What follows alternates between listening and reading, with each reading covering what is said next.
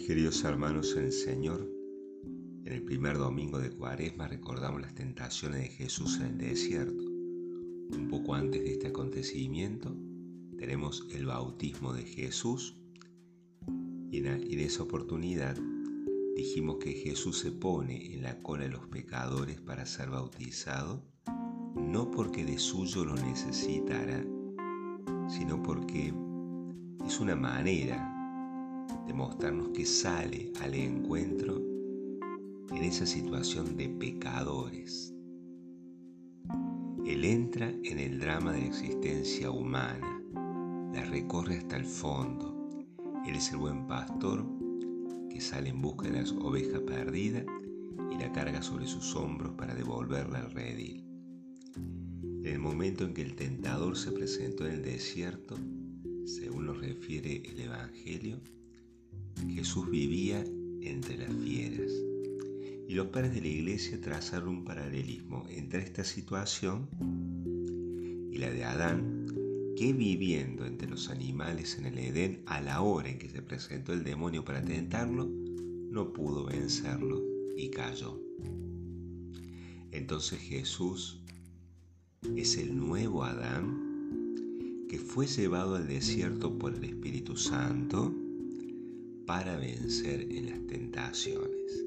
Es el mismo espíritu que descendió sobre él en forma de paloma cuando se oyó la voz del cielo que decía, este es mi hijo muy querido, en quien tengo puesta mi complacencia, escúchenlo.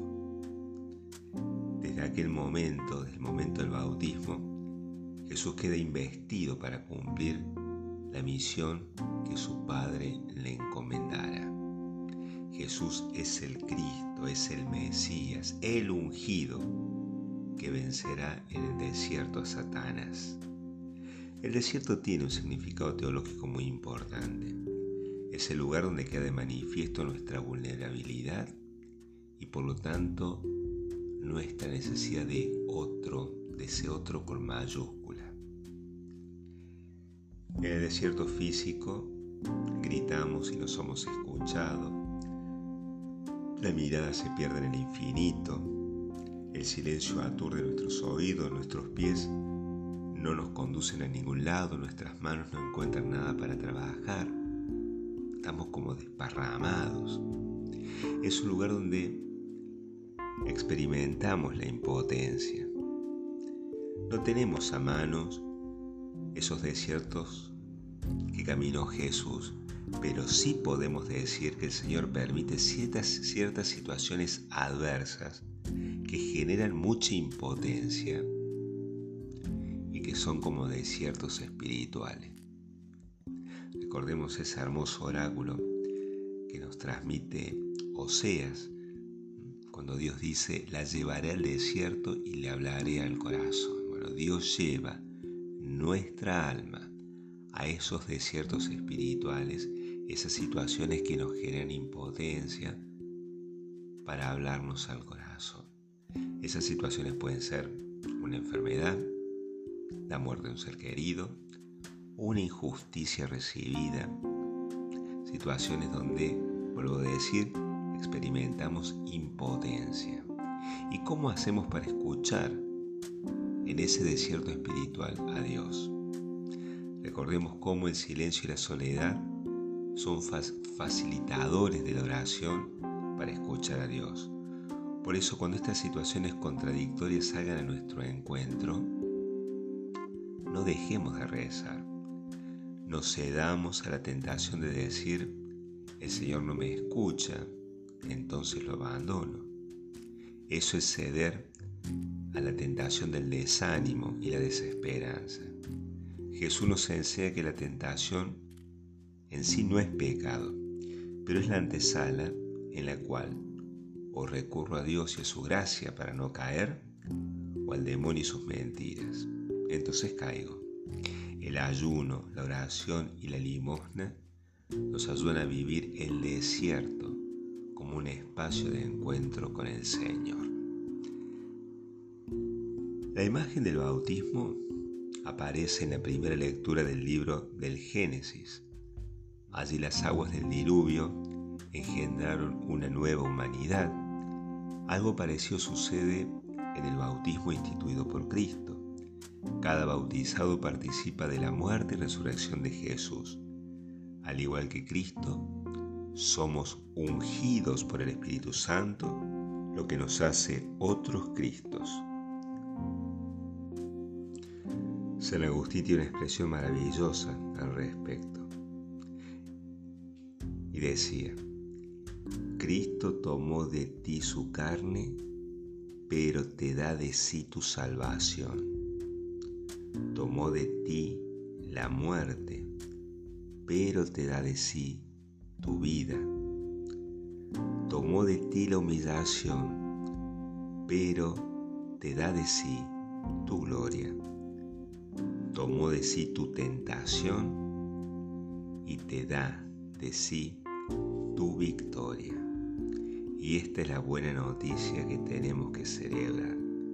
Jesús se sometió a la tentación para vencerla.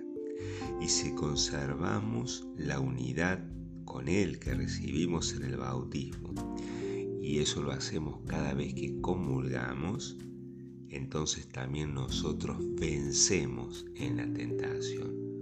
Toma de nosotros su tentación, aquello que lo tienta, y nos da de él nuestra victoria. La gran novedad de la cuaresma es que el camino de la vida ya no lo recorremos solos. Hay alguien, alguien con mayúscula, que se ha hecho nuestro compañero, que ha recorrido por nosotros el camino del éxodo, que ha vencido y en el bautismo nos ha asociado a su victoria.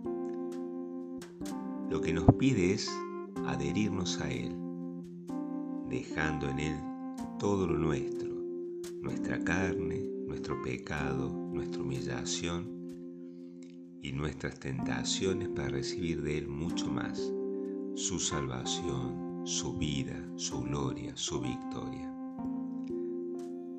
Abandonémonos todo en el Señor, en el don inestimable de la confesión sacramental, en la adoración y en la comunión eucarística frecuentes en la cual Él nos toma por entero y se nos da a sí mismo. En el abandono de estos amigos más grandes que ha puesto como compañeros y que son los santos. Volviendo al texto evangélico, tenemos estos ángeles que servían al Señor en el desierto.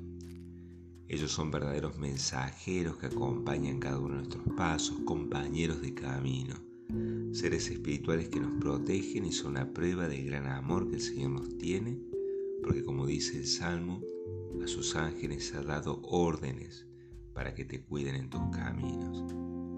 Pedimos a ellos que nos acompañen en el camino de la cuaresma, que lo vivamos a este camino, a este tiempo, como un catecumenado renovado. Y así, terminado el camino allá, cuando estemos celebrando el domingo de Pascua, podamos decir que hemos muerto con Cristo y hemos resucitado con Él. Que así sea.